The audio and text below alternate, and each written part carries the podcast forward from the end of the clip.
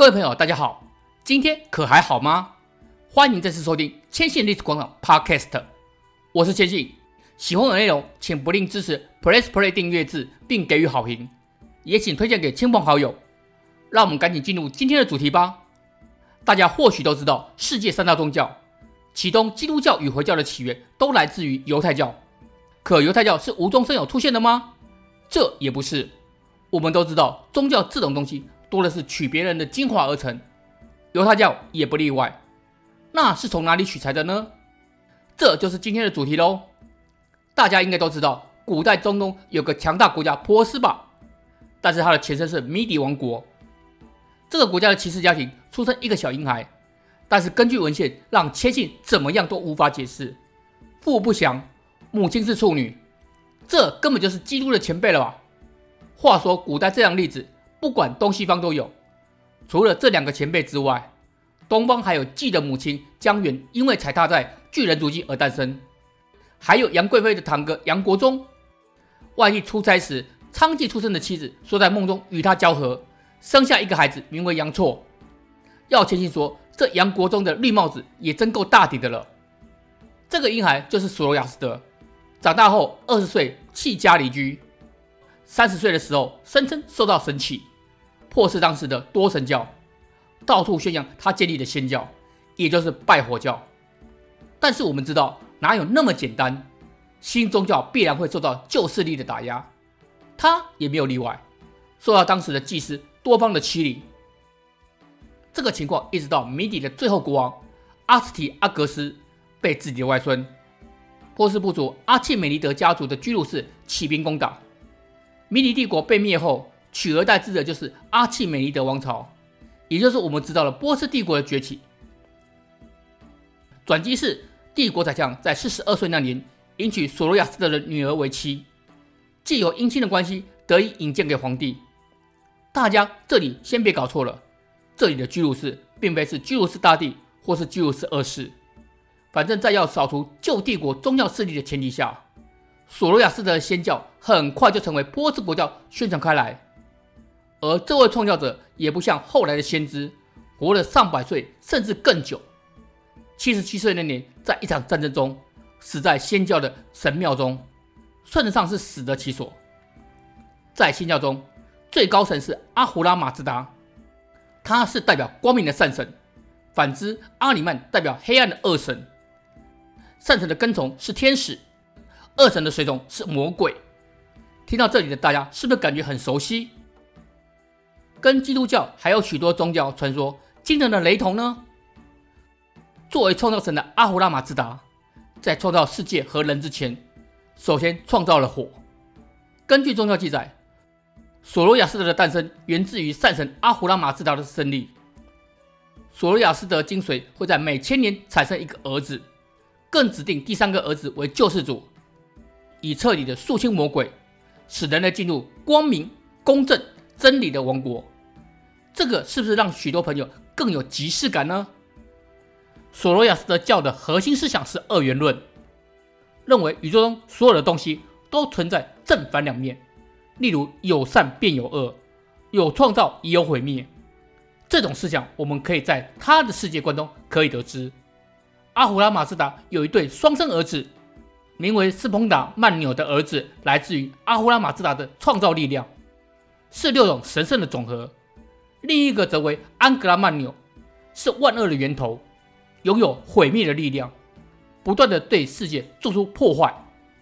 这两个儿子会进行无止境的战斗，因此世界才会不断的存在善与恶，白天与黑夜的交替，代表这两个儿子争斗的结果。拥有自由意志的人类无可避免地卷入这场争斗中，更以自己的意志选择善与恶。在新教中，每一个人的地位和选择都是平等的。在该教教义中，人类以自由意志去决定自己的人生。自由意志与二元论是使人类拥有喜与悲、真理与虚伪、光明与黑暗。虽然如此，人类选择哪一面？对于仙教来说是很重要的，因为他们的选择就决定他们究竟是站在斯彭塔曼纽还是安格拉曼纽的阵营。一方强大者救赎到这个世界的道德和价值观。现代教育与原教育不同之处，就在于现代教育认为人类始终是性本善，善最后都能战胜恶，这和原来的先教的二元论是不相符的。而人的创造比起许多宗教，更为令人难解。阿胡拉马自达为每一个善物都创造一个对等的恶物，但是就是创造不出人的对等物。后来恶神安格拉曼纽入侵宇宙，让人和牛染上了死亡。与此同时，恶势力也被限制在宇宙中，不得逃出。阿胡拉马自达从将死的人和牛中产生一些种子，从牛的种子中诞生出所有善的生物。接着从人的原型种子中诞生了最早的一对人类夫妻。根据该宗教的说法，人死后要进入裁判之桥，根据生前的所作所为决定进入天堂或地狱。不过在世界末日时都要接受最后的审判。恶人的灵魂可以荡除罪恶而复活。种植是善行，所以种植人就叫雅利安人。听到这里的朋友，尤其是对末日论有了解的。应该不至于陌生，尤其是“末日审判”这个词，在今天的社会，随便找个人都能说出一大套了。那么，为什么这个宗教的经典至今流传不多呢？不晓得大家是否有印象，强大的波斯帝国是被谁毁灭的？没错，就是强大亚历山大大帝。他征服波斯后，认为信仰先教的波斯人勇猛善战，为了避免后患。于是毁掉该教的所有经典，幸存下来的阿斯维陀，也就是我们所说的波斯古经，仅有一卷。本来在希腊有一部完整的二十一卷抄本，可惜后来还是散佚了。今日可见的二十一卷，和原本的内容已经大不相同了。关于这个教，其实还有不少有趣的故事。大家对于尼采这个学者应该不陌生，查拉他的知名著作。查拉图斯特拉如是说，鲁迅最初翻译为《查罗杜斯德罗序言》，这是他于1885年假托古波斯先教的创始人查拉图斯特拉之口写作完成的，是哲学史上最著名的哲学书籍之一。更使用诗以及小说的方式，讽刺新约圣经，来探索作者尼采的许多观念。另外，德国的作曲家理查斯特劳斯这本。查拉图斯特拉如是说，一八九六年，他谱写同名的乐曲，也成为音乐史上的名曲。另外，名叫名字的起源，很多人也认为是与摩尼教，也就是先教有关系。但是，纵观史料，其实也找不出什么确实的证据。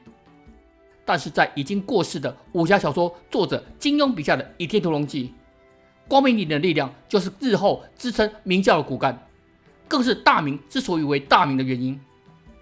另外，可能许多朋友不清楚，日本有一家知名车厂，不仅名字与仙教有关系，连商标都源自于此。是哪家呢？就是马自达。创办人松田久二的姓罗马拼音是马自达，与阿胡拉马自达的马自达相近。他把阿胡拉马自达视为东西方文明的起点，更是汽车文化的象征。其实这也很好理解，如果没有点火系统的话。基本上汽车就没有办法发动了，而该公司以前也曾以火焰作为商标。八到十世纪时，一部分坚守信仰先教的波斯人不愿改信伊斯兰教，选择移居印度西海岸古吉拉特邦一带。这些波斯移民在印度被称为帕西人，全世界的帕西人数量估计不足十万人，至今仍信仰先教，主要从事工商业，并用古吉拉特语。虽然这些帕西人并非穆斯林，但这是在印度历史上出现最早的帕西一词。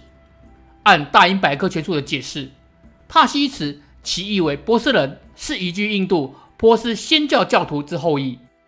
可见自中世纪起，在印度出现的帕西一词就是波斯人的意思。后来随着伊斯兰教在南亚次大陆的广泛传播，在印度民间的语言中，帕西一词的词义逐渐扩大了范围。不过，该教并不像其他古老宗教已经消失了。今天的伊朗虽然以回教为国教，但由于以前是波斯，所以该国也承认先教为合法宗教。作为在伊朗最后的祆教据点雅兹德，该地仍有三万名的信徒居住于此。除此之外，印度也有将近十万名信徒，甚至美国也有少数信徒与不多的祆教神庙。总之，祆教作为犹太教的取材对象是毋庸置疑的，只是取用多少，碍于原本的波斯古经已经善意了。想要知道，或许也只能等哆啦 A 梦的时光机才能了解了。如果你喜欢千玺所提供的内容，欢迎来到千玺的历史广场 k s h i n 点 c o 来看看，也许这边会有你有兴趣的历史资料。让我们下次见，拜拜。